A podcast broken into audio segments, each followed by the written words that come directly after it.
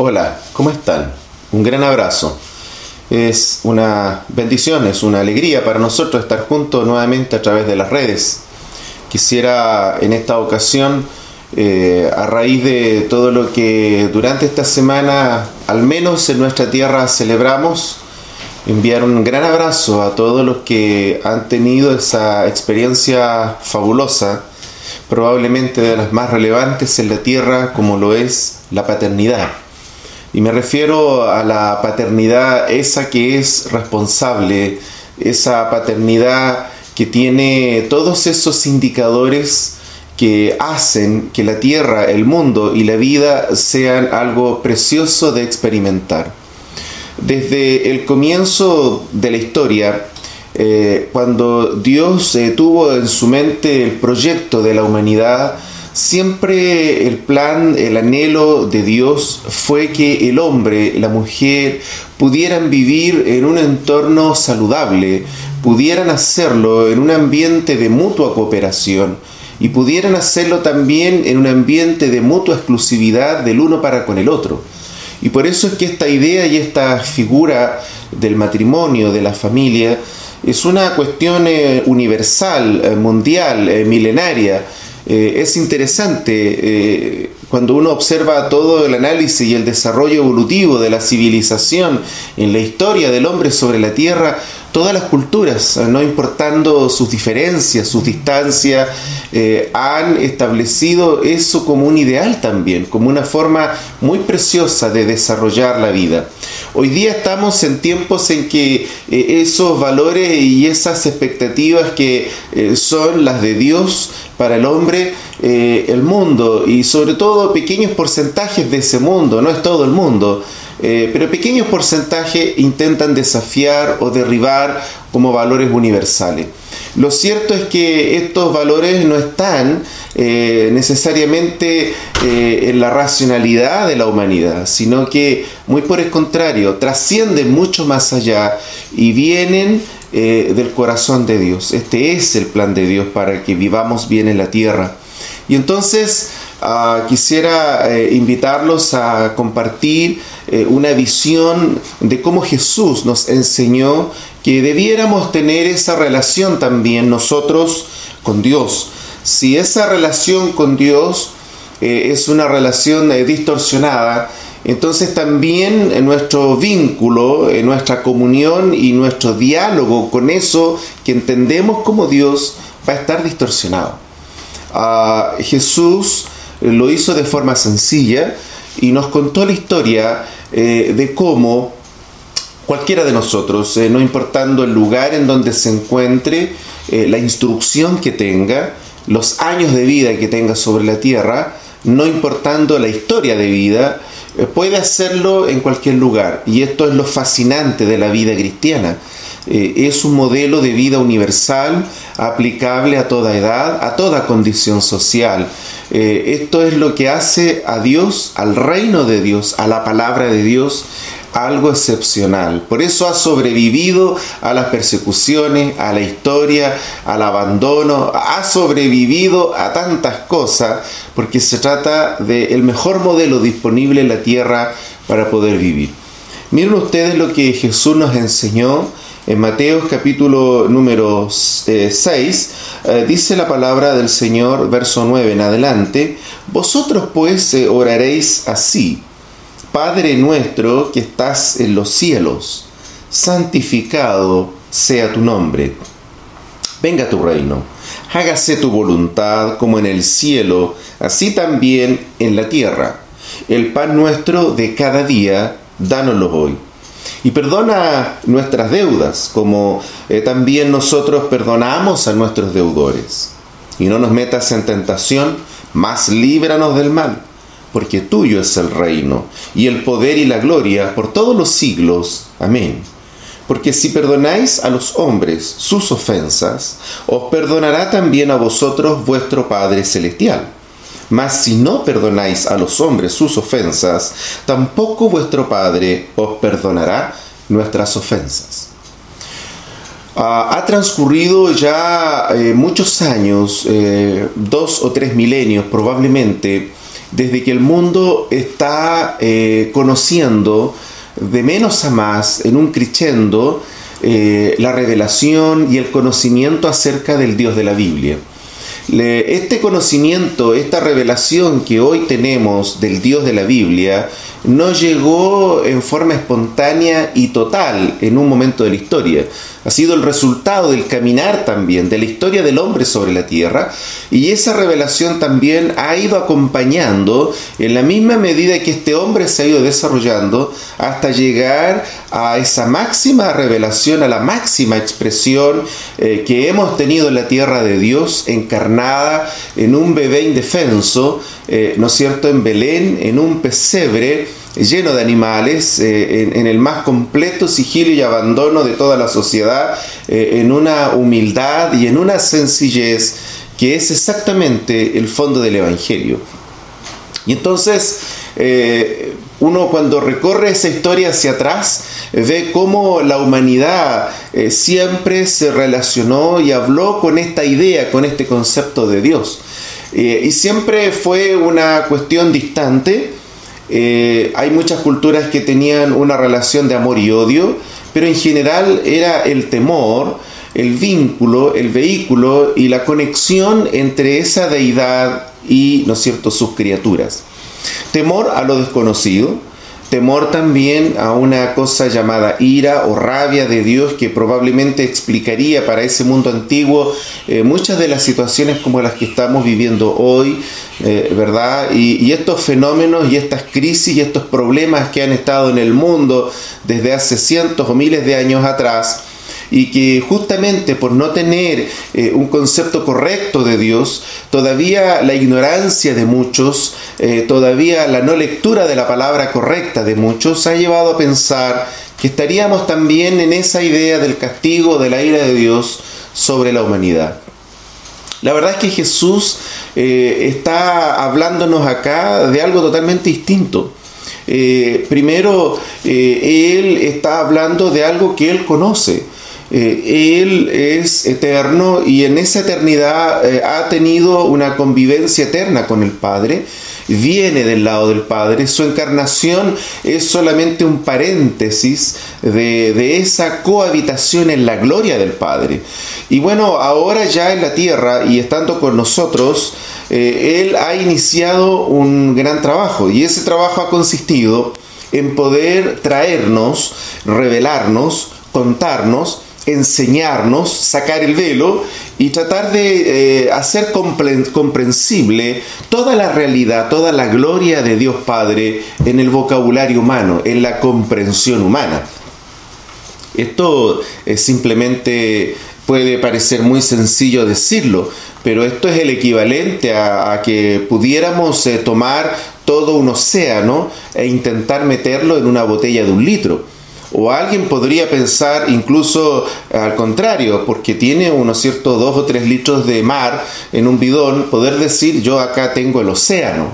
Entonces, eso, eso no resulta tan sencillo y tan fácil, y por eso es que a Jesús eh, muchas personas le llamaban maestro, señor, rabí porque eh, no es que él acumulaba, eh, ¿verdad?, un conocimiento del análisis, de la lógica, sino que lo incomprensible de la gloria de Dios, lo incomprensible del reino, Jesús lo volvió algo sencillo, simple. De eso se trata el Evangelio. Y entonces ah, Jesús ahora nos quiere enseñar cómo eh, debemos nosotros aquí en la tierra, no importando el lugar físico y tampoco no importando la edad, el sexo ni la condición social. Eh, no importa nada de eso, lo que importa es un corazón dispuesto y disponible. Y entonces, si la persona tiene un corazón dispuesto y disponible, lo que queda ahora es aprender cómo es que yo puedo entablar ese vínculo y esa relación con ese Dios grande, poderoso, todopoderoso, eterno, que ha hecho los cielos y la tierra.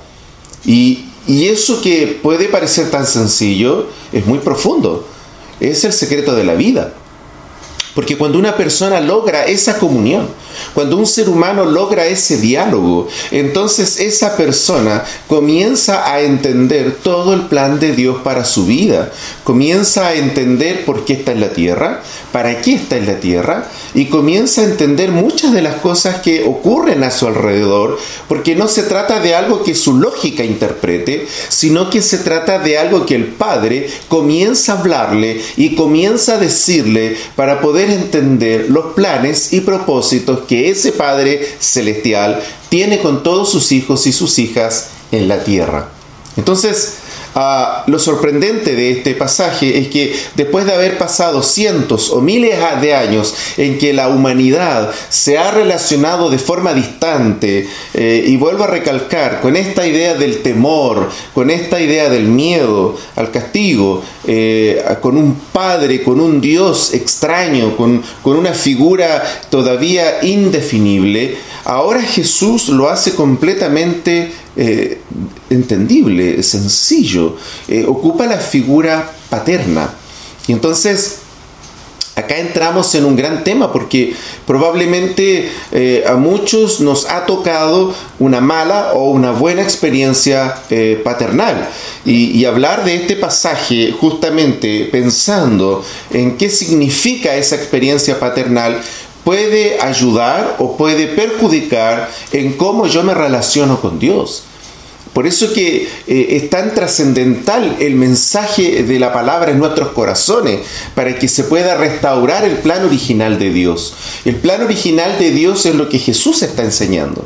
Sabemos que ese plan se dañó, eh, fue dañado por nuestra desobediencia, eh, fue dañado porque voluntariamente nosotros hemos vivido a espaldas de Dios, o a lo más ha sido un Dios teórico, eh, un Dios que ha estado en la historia o en la racionalidad, pero no en el corazón. Y entonces a veces esas malas historias paternas, donde ha habido violencia, donde ha habido un mal ejemplo, o donde ha habido hambruna, o donde ha habido abandono, se traducen también en un gran problema para poder comprender de forma sencilla y simple este pasaje. Pero en realidad lo que el Padre ha querido no es ese tipo de padres. Y ese tipo de padre, dice la Biblia, le van a dar cuentas a Dios por su negligencia y su irresponsabilidad. Y entonces el concepto correcto de padre, la paternidad correcta, simplemente es otra. La paternidad correcta, el modelo que Dios ha querido en la tierra respecto de cómo entendemos la paternidad, Jesús lo ha comenzado a esbozar, Jesús lo ha comenzado a descubrir, a enseñar y a mostrar. Y en este pasaje es, diría yo, el primer paso, el primer comienzo, eh, la primera experiencia que Jesús está teniendo con todos nosotros, con toda la humanidad, para explicarnos, para enseñarnos cómo ese vínculo de padre a hijo y de hijo a padre puede también sanar nuestros corazones. El modelo correcto de padre definitivamente no es el padre que hemos tenido en la tierra. Pero ¿por qué entonces en la Tierra hemos desarrollado esta idea social, colectiva, eh, verdad, de sociedad, en torno a una idea de familia con una madre y un padre? Eh, ¿Por qué eso es tan relevante? ¿Y por qué es tan importante que eso siempre sea lo que heredemos en las futuras generaciones? Porque ese es el modelo de Dios. Puedo tomarlo o puedo no tomarlo. Y eso es una elección. Eso es algo que yo elijo en la tierra. Yo puedo elegir entre tomar el plan de Dios o no tomarlo. Y entonces estoy hablando ahora con aquellas personas en cuyo corazón está el deseo de tomar ese plan de Dios. Y cuando mi elección es tomar el modelo de Dios, es una elección libre, es una elección voluntaria. Por eso es que yo soy responsable ante Dios, porque soy libre de tomar esa decisión. Entonces, si hacemos bien las cosas, si tomamos la decisión de la palabra, dice las escrituras que el plan de Dios es que ese vínculo con el Padre sea un vínculo de una relación tan preciosa, eh, tan sutil, tan profunda, tan franca y tan directa, que Jesús comienza a enseñarnos a orar, a dialogar. Eh, orar es dialogar, es conversar. Eh, ese diálogo mío con Dios no comienza con algo etéreo, no comienza con la invocación eh, de algo de la naturaleza, eh, de los poderes en algún metal, de los poderes que están en alguna piedra o escondidos por ahí sabe Dios dónde.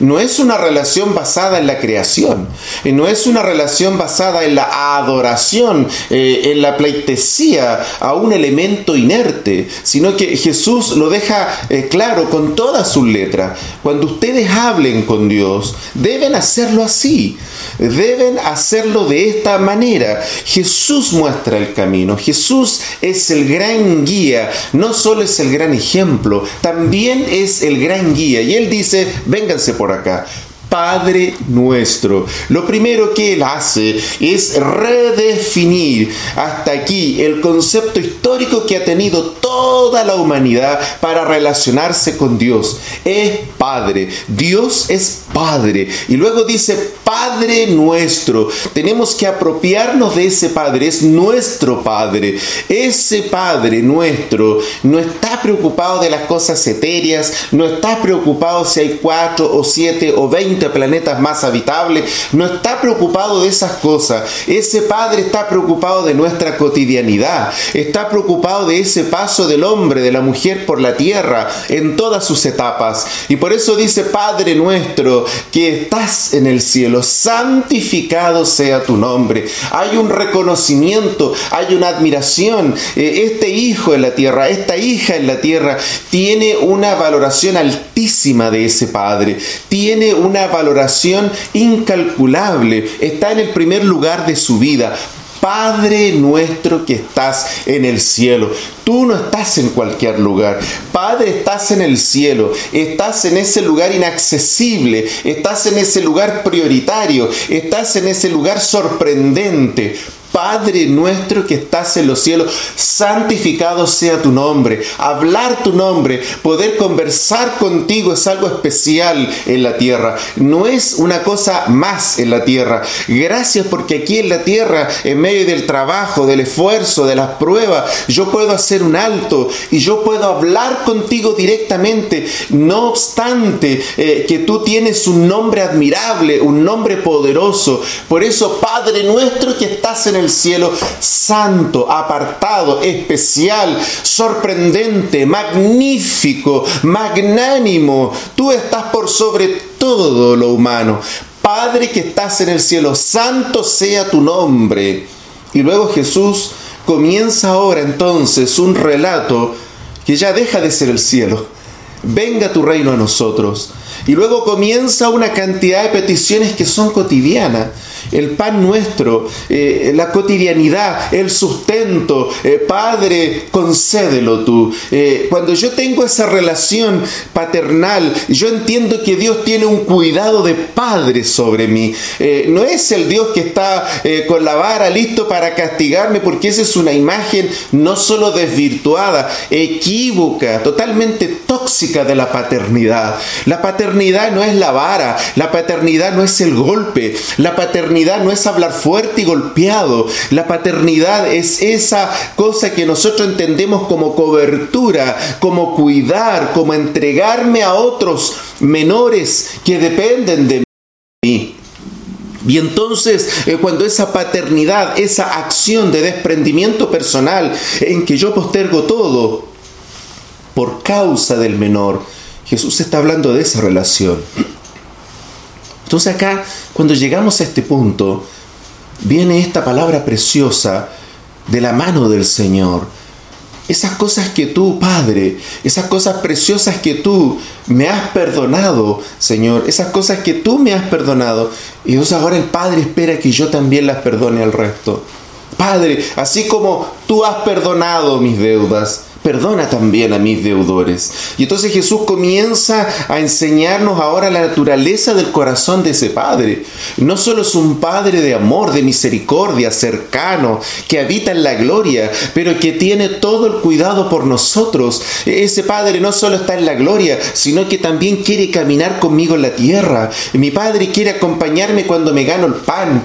Mi Padre quiere acompañarme en mis vicisitudes, en mi peregrinaje, en los aciertos, pero también mi Padre me quiere acompañar cuando yo me equivoco. Mi Padre no me abandona en el error. Al contrario, mi Padre viene y me perdona. Cuando yo vuelvo mi corazón a Él, mi Padre vuelve y me perdona y me recoge. Eh, su dedo no es acusador, su dedo es para señalarme el camino, es para mostrarme la dirección de vuelta. Es un Padre que me acoge, es un Padre que está dispuesto y disponible para olvidar todo y comenzar de nuevo. Esa es la figura de Padre. Eso es el primer acercamiento que Jesús nos está dando de esa relación que el Padre quiere tener con todos nosotros. Mi querido amigo, mi querida amiga, quisiera decirte de forma muy simple y muy sencilla en esta ocasión que ese es el corazón del Padre contigo, que el Padre también quiere tener ese vínculo, que el Padre también quiere tener esa relación contigo, que tu relación, tu vínculo, tu diálogo con Él sea simple, sencillo, pero al mismo tiempo del corazón. Y a través de esta oración sencilla que te vamos a invitar a hacer, tú también puedes hacer la paz con ese Padre. Y tú también puedes ser parte de esta gran familia de millones de personas en la tierra que han conocido el amor del Padre. Y ese amor del Padre y ese cuidado del Padre está disponible para ti hoy día. Yo te animo en este día, abre tu corazón, abre la disposición de tu corazón para que ese modelo de vida en la tierra sea posible contigo también. Te dejo la invitación. Anda, vamos, hoy es un día precioso para ti y para todos nosotros. El Padre quiere tener ese diálogo contigo. Ven, vamos a orar juntos.